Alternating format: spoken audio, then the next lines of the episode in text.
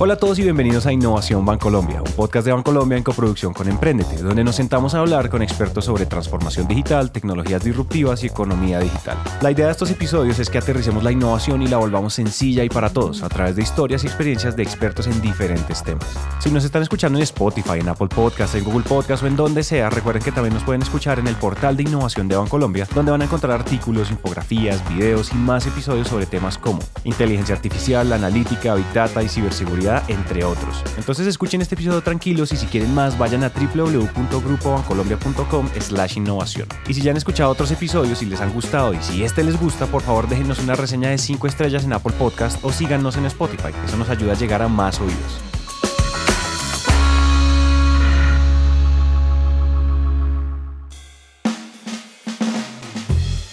Quien viene a continuación se llama Felipe Aristizábal. Él es un paisa de pura cepa, un tipo brillante y académico, pero ante todo muy entretenido. Él está a cargo de la gerencia de Web Analytics y Business Insights de Bancolombia. Y la verdad es que eso suena algo complicado. Web Analytics básicamente es todo lo que tiene que ver con analítica en Internet. O sea, que usa Internet para hacer analítica. ¿Sí? o herramientas digitales. Eh, y Business Insights pues son como hallazgos de negocio que le, o sea, hacer útil esa analítica, porque básicamente lo que suele pasar con la analítica es que uno gomosea mucho, como, como decimos nosotros, es como que hacemos cosas muy chéveres, muy, que generan el efecto wow, pero que a veces no impactan los objetivos de negocio, entonces por eso tenemos como esos dos nombres. Y como buen académico, a Felipe le gusta explicar todo con ejemplos para que quede muy claro de lo que está hablando. Por eso, Felipe nos cuenta cuáles son esos dos eslabones principales por los que Web Analytics y Business Insights existen en el banco. Vamos a partir de una gran base y es que en Colombia hay más celulares que gente. Con esto a qué quiero llegar, pues digamos, datos de eso hay un montón. ¿sí, okay? o sea, vos te metes ahí a Mintec y descargas todos los datos que hay. Eso quiere decir que estamos todos en Internet. O sea, Internet ya es como, un, como el nuevo normal, todo el mundo navega en Internet, todo el mundo tiene celular, todo el mundo utiliza aplicaciones, transa, paga, o sea, es, es algo muy común. Entonces, ¿qué pasa? Donde está la gente es realmente donde están los datos, los datos de la gente. Entonces, casi que estamos dejando huella de quiénes somos, qué nos gusta y demás en Internet más que en el mundo, digamos, no conectado a Internet. Entonces, un poco aprovechar eso. Es un poco, venga, ¿cómo hacemos para tener toda esa inteligencia y todo ese conocimiento y toda esa data que la gente está dejando en Internet para nosotros, o sea, para que una compañía utilice esos datos y sea capaz de hacer una oferta de valor o de conocer mejor a su cliente o de ofrecer, crear nuevos productos, nuevos servicios? Eso es como, digamos, la gran base. Entonces, ahí que empezamos nosotros a hacer, venga, empecemos a, a encontrar cuáles son las puntas donde Bancolombia puede tener contacto con esa data que está en Internet. ¿Cierto? Entonces, la primera y la más fácil es como, venga, a mi sitio web, al sitio web de Bancolombia, entra gente por millones todos los días y todos los meses. Y en esos sitios hacen cosas. Si, por ejemplo, si un usuario simula un crédito X en el sitio web, quiere decir que pues, está mostrando una intención digamos, evidente de, de, que al menos quiere la información. Vamos a suponer que quiere el crédito. Entonces yo puedo decir que si 200 mil personas en un mes simulan X crédito, pues es porque hay una intención entonces empieza, mira que uno ahí no solamente está aprendiendo de la persona, sino que está de pronto detectando tendencias de mercado. ¿Qué producto está simulando más la gente? Entonces, vení, hagámosle más fuerza a este tipo de productos que es lo, son los que más está simulando la gente. Y así, cosas de ese estilo. Entonces empieza uno a entender no solamente a la gente, sino también las tendencias de mercado. Pero ¿qué pasa? Para poder lograr eso te toca crear una infraestructura como tecnológica. Entonces, herramientas, herramientas que puedan capturar esa información y llevarlas a, digamos, un lugar donde pueda ser utilizada. Entonces ahí empezamos a hablar de herramientas como Google Analytics, por ejemplo, que es una herramienta súper conocida y que es como el eslaboncito primerito que uno tiene que tener sí o sí para poder decir que está haciendo analítica digital. Entonces lo primero que tiene que hacer es ponga Google Analytics en todas las páginas. ¿Qué hace Google Analytics? Lo que te estoy diciendo, mide tráfico al sitio, cuántas visitas tiene cada página, en cuánto se queda la gente, eh, qué es lo que más hacen. Podemos detectar cosas como esta, por ejemplo al sitio de Colombia, ¿qué es lo que más vienen a hacer? ¿Será que la gente viene y lo primero que hace es sucursal virtual y ya? ¿O navegan todo ese contenido? Porque, ¿qué pasa? Muchas veces, ¿cuánto es el esfuerzo que me lleva a mí desarrollar un sitio como el sitio de Colombia? O sea, eso es en plata, en gente y en tiempo, todo lo que quieras, para que nadie lo vea, para que nadie lo vea, literal. O sea, nosotros teníamos ahí unos indicadores donde decíamos, güey madre, tenemos que hacer algo para cambiar estos comportamientos. Pero eso ya marca la diferencia. Y ahí ya sigo al segundo eslaboncito, ahí lo, lo ato. Enseñarle a la organización a que empiece a tomar decisiones basadas en datos y no en intuición o en, o en la tripa, ¿sí? en el estómago, porque estamos acostumbrados a eso. Entonces, lo, recapitulando, lo primero es en, en, Internet están los datos, o sea, todos los datos. ¿Cómo hacemos para agarrarlos? Con herramientas, no sé qué, con tecnología. Cuando ya los agarramos, ¿cómo hacemos para enseñarle a la organización a que los use para tomar decisiones? De muchos tipos. Te voy a poner un ejemplo. Vos usas Internet Explorer. Vos usas Internet Explorer, ¿no? Nadie usa Internet Explorer, ¿cierto? Pero entonces es muy fácil decir, nadie usa Internet Explorer porque nosotros tres, ¿cierto? Y uno dice, no, y mi esposa tampoco, y mi mamá tampoco, entonces nadie. Pero somos 49 millones de personas. Entonces a veces es muy fácil como, uy, tengo un super dato y te vas al mercado y te das cuenta que puede ser súper diferente. Entonces nosotros, por ejemplo, nos dimos cuenta que de verdad nadie usa Internet Explorer. O sea, es como el 0.004% de... La gente usa Internet Explorer para descargar Chrome. Exacto, tal cual. Entonces vos ahí puedes tomar una decisión de negocio, rapidísimo, no le doy más soporte a Internet Explorer. Si la persona entra a mi sitio de Internet Explorer, que le salga descargue Chrome, Safari o Mozilla para ver bien este sitio, chao. Y, y dejo de desgastar desarrolladores, dinero, tiempo en que mi sitio se adapte a ese tipo de navegado. Eso le ahorra plata al banco y un montón de cosas. Entonces, en conclusión, en el primer eslabón hay que entender que los datos de las personas están en Internet. Por eso hay que crear herramientas y metodologías para hacer esa recolección de datos y así pasar al segundo eslabón, que es donde se le enseña a la organización a tomar decisiones con esos datos que se recolectaron. Y si se están preguntando cómo es que se hace eso, créanme, no es cuestión de genios, es más sencillo de lo que parece y mejor aún, funciona tanto para equipos de 40 personas como para equipos de solo 4 personas. Te voy a dar primero como mi opinión personal, súper personal. Yo nunca, o sea, yo siempre he pensado que una de las grandes ventajas que tiene marketing digital es que te puedes mover rápido y barato. Existen herramientas costosísimas y herramientas de un dólar o herramientas gratis para casi todas las, eh, como las verticales del marketing digital. Entonces, para hacer la gran analítica, yo creo que necesitas ser súper recursivo. Okay. No tener el super presupuesto. El super presupuesto te resuelve de pronto la falta de recursividad o la necesidad de una gran escalabilidad, ¿cierto? Okay. Pero ¿qué pasa? La empresa de cuatro personas seguramente no necesita esa gran escalabilidad, ¿cierto? Pero sí seguramente pueden tomar decisiones súper rápido y son súper recursivos y pueden utilizar las herramientas más baratas. Entonces, yo que, yo que digo, para una empresa de cuatro personas, seguramente si esa empresa tiene activos digitales, lo primero es que los tague. Taguear es como póngale el código de las herramientas que permiten medir al menos lo más básico y que arranquen. Porque ¿qué pasa? La data es adictiva. Sí. Cuando usted la empieza a usar se vuelve adictiva. No sé si les ha pasado esto. Usted va a una reunión donde les muestran data y usted no toma decisiones con la que ve. Usted quiere más siempre. Vení, no la puedo mezclar con esta otra y de pronto, o sea, uno siempre quiere un poquito más, un poquito más. Entonces, agarre lo básico, ponga Google Analytics o la herramienta que sea gratuita, la que más le guste, y empiece a medir. Que seguramente cuando empiece a obtener datos ahí va a querer más, más, y ahí se va, a se va a ir dando cuenta qué es lo que necesita y cómo puede ir escalando. Eso de validar rápido y barato ya no es algo nuevo, es un consejo que nos repiten siempre porque su valor ya está demostrado. Simplemente es el mejor camino para entender cómo optimizar los procesos y conseguir las mejores soluciones para el mercado. Así que solo queda aplicarlo y punto, nada más que decir sobre eso pero estoy seguro que los consejos que vienen a continuación son oro puro. Son consecuencia de años de trabajo con datos y mercadeo y además al mejor estilo de Felipe Aristizábal. Lo primero es eh, aprender a no gomosear.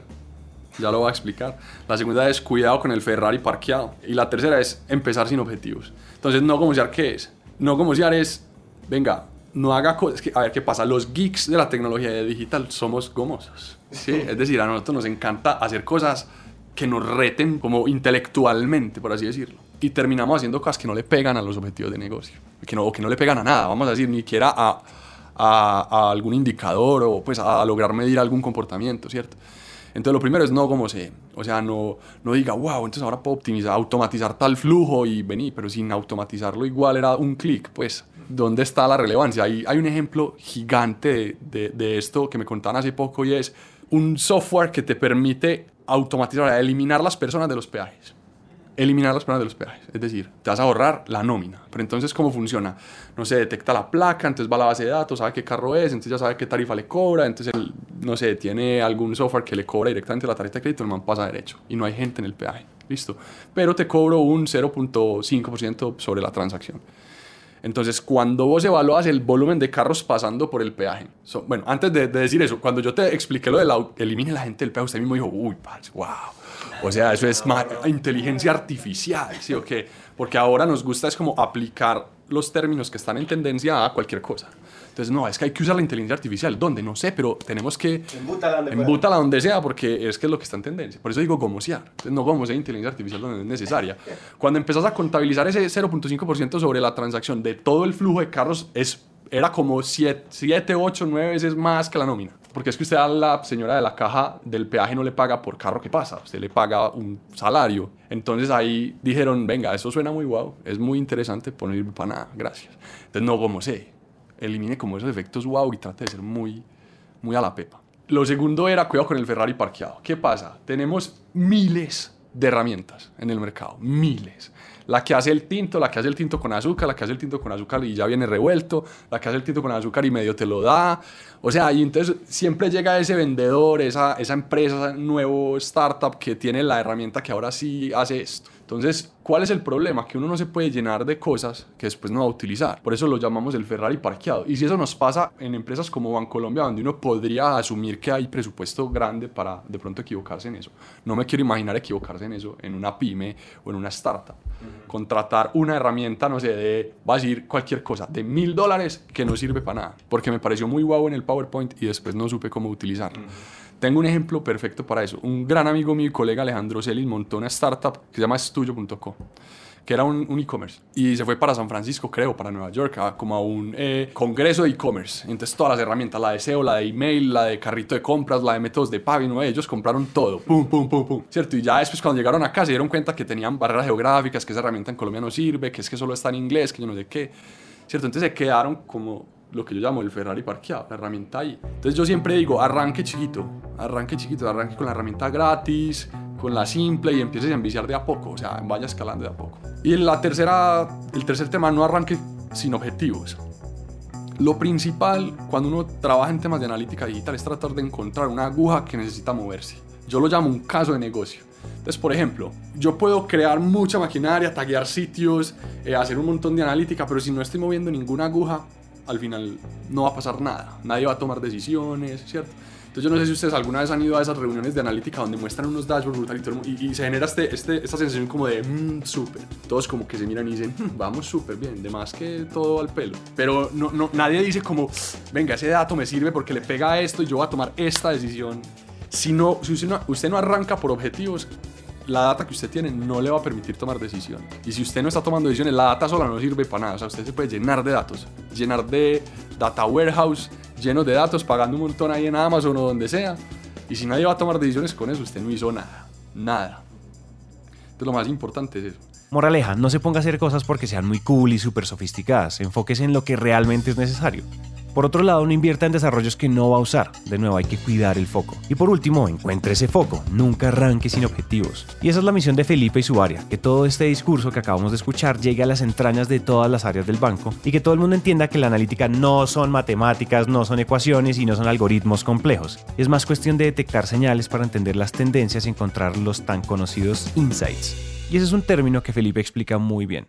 Insight es una palabra que se puso de moda también. Entonces, pues todo el mundo habla de insights. Y si vos le preguntas a un creativo de agencia, te va a decir una cosa. Si le preguntas a un diseñador gráfico, te va a decir otra. Si me preguntas a mí, pues te va a decir. Un insight es un hallazgo a partir de la interpretación de los datos. Los datos solo no sirven para nada, los datos deben ser interpretados. Entonces, usted coge datos, los interpreta en un contexto súper importante y eso te da un insight. Entonces, voy a poner un ejemplo. Si yo me voy corriendo para donde el médico, tres cuadras, y me recibe el portero, y yo llego así. ¿Dónde está el médico? ¿Dónde está el médico? ¿Qué va a pensar el portero? Te estás muriendo. Que me estoy muriendo, ¿cierto? Pero me recibe el médico. El médico tiene contexto porque ha estudiado medicina. Entonces inmediatamente me hace una pregunta como, venga, ¿usted qué? ¿Usted de dónde viene? O sea, el quién necesita entrar en contexto. No, vengo corriendo desde mi casa porque, ah, no, entonces tome agua, siéntese ahí y en 10 minutos, pues sí me va a entender. Entonces hay un dato que se interpreta en un contexto y que te permite tomar decisiones. Para mí eso es un insight. De hecho, nosotros que nos hemos venido dando cuenta que la palabra insight se ha venido como, ha, venido como perdiendo valor, porque le decimos insight a cualquier cosa. Es como nos hemos dado cuenta que eh, la gente está usando mucho el celular. Entonces uno es como, wow, sí, pues eso no creo que ahí, si es un insight, porque supongamos que hiciste una super investigación, la interpretaste, la pusiste en pero realmente es algo muy obvio. Entonces nosotros empezamos a hablar de algo que, eso es una recomendación que le puedo dar a la gente, lean a Avinash con V, S y H al final. Avinash es un gurú de la analítica a nivel mundial tiene un blog y un newsletter que es, o sea, para nosotros es como cada que llega, llega quincenalmente. Tiene un tip que, o sea, literal para, implementar reglas de juego, modelos de trabajo en el, área de eso. Ese man es eso. Entonces, ese man propone una, un concepto que se llama out of sight. Es como insight, out of sight. Entonces es como, como out of the box, insight. Así compone él como la palabra. Es como un insight por fuera de la caja. ¿El que quiere decir? Rete el insight. O sea, no se lo trague de una, porque es que a veces han tenido alguna vez una reunión con creativos de agencia. Entonces los creativos de agencia necesitan insights para poder empezar a trabajar. Entonces tú le tiras un dato y ellos de una empiezan a volar y a crear y a articular. Entonces si tú le tiras un insight demasiado bobo, demasiado obvio, seguramente los resultados van a ser muy evidentes, muy obvios, muy predecibles. Entonces es, es, es bueno retar el insight y decir, venga, sí, la gente está usando más el celular, pero ¿qué aplicaciones? ¿Y para qué lo usan más? ¿Y a qué horas del día lo están usando más? Y vení, y cuando lo usan, ¿cuál es el dolor más teso? Ah, que se recalienta, que se descarga, que yo no sé qué, como para uno poder tratar de entender mejor qué es lo que está pasando. A eso le llamamos out of sight. Y si escucharon bien, el contexto es otro punto muy importante que compone esa triada virtuosa entre los datos, los insights y ahora el contexto. Y para entenderlo, Felipe lo explica con otro buen ejemplo. O sea, cosas que yo recomiendo sí o sí, que son tips así claves súper fáciles. Siempre tener en cuenta o nunca perder de vista el contexto, ¿cierto? Un dato fuera de contexto pierde toda la interpretación, ¿cierto? Como el ejemplo que, que, que puse del médico. Entonces, siempre tener en cuenta el, el contexto. Imagínate que vos partís de los objetivos, como lo decía al principio. Mi objetivo es, a mí me gusta poner muchos ejemplos, yo no sé si estoy... Entonces, por ejemplo, nosotros tenemos, sabemos que un call, un call center, un contact center es un costo fijo muy costoso para cualquier organización. Entonces vos querés disminuir los costos de call center. Entonces vos necesitas darte cuenta como venga y la gente que llama al call center para yo saber qué hacer. Pero entonces resulta que vos decís no venga, eh, lo que hay que hacer es que la gente deje llamar al call center, entonces voy a disminuir las opciones de llamar al call center, voy a disminuir las horas, yo no sé qué, pero ¿cuál es el, cuál es el contexto? O sea, la gente por qué está llamando, usted por qué está tomando esa decisión, usted no sabe la gente por qué está llamando. De pronto si usted reduce la cantidad de asesores o de, o de horario, eso no le va a resolver el problema. O sea, usted tiene claro el insight, me sale muy caro el call center, pero usted no tiene contexto. Entonces cuando usted ya entra a revisar, ah, no, es que el 75% de las llamadas son PQRs, preguntas y respuestas simples, cosas que no debieron haber llamado al call center para eso. Entonces usted ahí dice, ah, ok, ya tengo el contexto. Esto me sale muy caro y ya sea que llaman, puedo tomar una decisión. ¿Cómo hago para que no llamen a preguntarme esto? Que sigan llamando, pero para cosas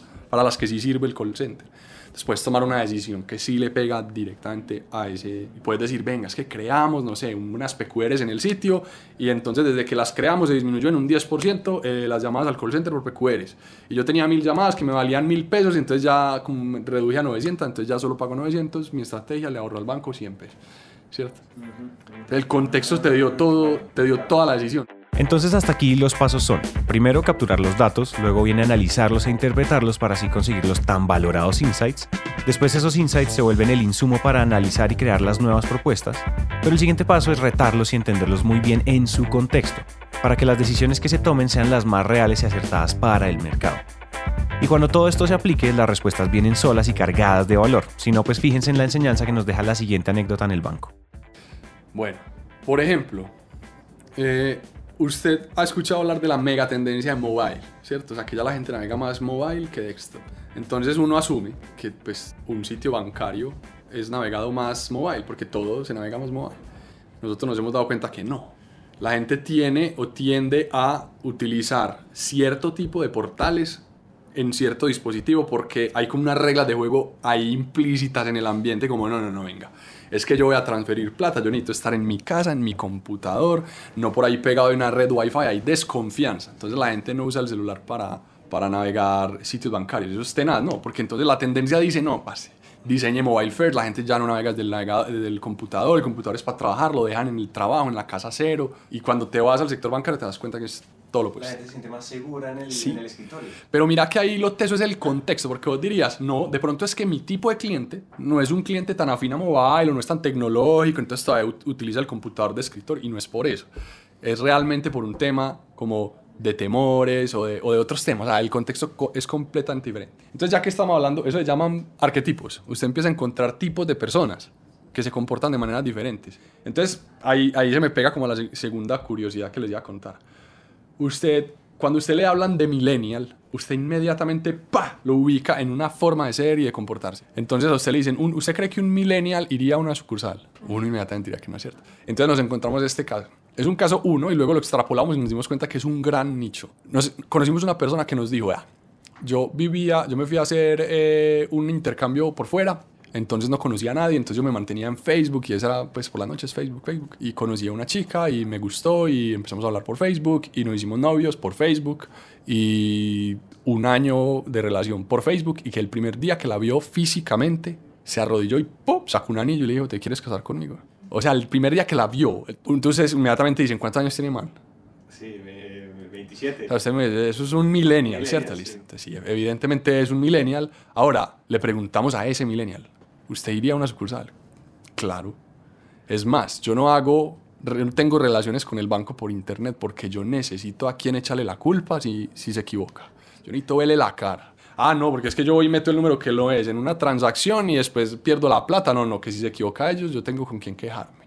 El mismo, la misma persona que se casó por Facebook literal. Entonces, una de las grandes curiosidades que yo he aprendido en ocho años es segmentos como personas. O sea, cada uno de nosotros es un segmento. Está mandado a recoger, eh, arquetipar demasiado ampliamente. Por ejemplo, que los, las personas mayores de 60 años ya no utilizan el celular, es que ya son poco tecnológicos. Y usted se va a ver la realidad y se da cuenta que hay unos que sí y hay otros que no. Hay otros que tienen Spotify, que tienen AirPods, que o más tecnológicos que uno. Además, tienen más tiempo para hacerlo y usted los ve en los bucecitos de tours en los países con el iPad tomando fotos. Entonces, uno no, o sea, eso es como un gran aprendizaje que hemos tenido a partir de curiosidades que nos hemos llevado, no arquetipe. Cada uno de nosotros es diferente y trate de conocer el uno a uno lo más que pueda. Se llama microsegmentación y es clave. Microsegmentación es el nombre lindo y elaborado para decirles a todos que dejen atrás esa idea del buyer persona y que ya viene siendo momento de dejar de encasillar a todos los jóvenes entre 25 y 35 años como si fueran sacados de un molde. Cada individuo es diferente. Y lo más importante es que esto no solo aplica para el banco, en realidad esto aplica para todo tipo de negocios. La idea es conocer muy bien uno a uno al usuario y armar grupos o clusters con cosas afines, pero no al revés. No hay que asumir que porque hay variables en común, entonces todo lo demás es afín. Si no, piensen en esa abuelita tecnológica que todos tenemos en la familia. Por más que tenga 70 años, haga costura y se quite los dientes para dormir, no quiere decir que no use perfectamente su celular para escribir en WhatsApp, publicar en Facebook o gastarse su pensión en Amazon. En nuestros tiempos es normal ver ese tipo de cosas. La transformación digital le termina llegando a todo el mundo. Pero ahora piensen, si es un reto microsegmentar personas, ¿qué tan grande puede ser el reto de microsegmentar empresas? Digamos, ese ha sido el, el reto más teso que yo he tenido en mi vida profesional con la analítica. Y de hecho, es más allá de analítica, en el marketing en general, tiende uno siempre a decir, no, pues haga algo en LinkedIn, ¿cierto? Se lo garantizo, el 99% de las campañas son, haga algo en LinkedIn, busque ahí a los coordinadores de y tíreles alguna vaina, ¿cierto? Pero resulta que es que los, no sé, el tomador de decisiones de esa empresa que seguramente va a contratar sus servicios, pues también tiene Facebook, también tiene Instagram y, y, y hay un montón de otras estrategias que usted puede hacer. Digamos, pues puedo contar una aproximación que hicimos nosotros eh, acá en el banco, que de hecho la estuve presentando hace tres semanas con Google allí en WeWork y la mostramos como un caso de éxito. Pero realmente para mí fue más como un caso de aprendizaje. Hay herramientas que se llaman DMP, DMPs, o sea, o sea como marketplaces de audiencias. Entonces empezamos a agarrar audiencias y ahí aparece la gente por cargo, como en LinkedIn, ¿cierto? Entonces empezamos a agarrar esas audiencias y tratar de verificar eh, si éramos capaces de de verdad llegar, o sea, si esas audiencias de verdad servían. El caso de negocio era banca empresas. Necesito llegarle a los tomadores de decisiones del sector agro. O sea, aquí tenemos el mail del tesorero de la empresa, ¿cierto? Pero no del tomador de decisiones en X o Y tema. Entonces empezamos a buscar en esas audiencias en el DMP y ¿qué empezamos a hacer? ¿Cuál es el problema cuando usted se va de frente con producto? Entonces, como, no, coja la audiencia de coordinadores, eh, no sé, de mercadeo, de empresas de agro y tíreles de una, no sé, pues, diploma de marketing digital, yo no sé, cualquier cosa. Pues esa, esa me sale por, por la academia que tengo, pero bueno. Eh, ese es el problema, porque usted primero necesita validar a ver si la audiencia sí, sí es. Entonces, yo hablo mucho de que uno tiene que saber qué decirle a la gente dependiendo del momento mental en el que está. Y eso, hay una palabra trilladísima en marketing, se llama el funnel, ¿cierto? Yo como que reinterpreté un poco el funnel y yo no veo el funnel como en etapas de, de como de, ¿cómo se le diría eso? Como de entre frío y caliente para comprarme a mí, o sea, como que ya me conoció, pero todavía no le interesa. No, no, sino que, por ejemplo, piensen en diploma de marketing digital. Diploma de marketing digital. Puede haber una persona que diga, es que estoy mamado en mi trabajo, porque me pagan muy poquito, quiero un cambio. Además no está diciendo quiero estudiar marketing digital, es que yo quiero ascender en mi trabajo en marketing, no. Y esa persona puede ser cliente mío, ¿cierto? Pero si yo le digo diploma de marketing digital, clic aquí 20% de descuento, ¿será que esa persona le va a dar clic?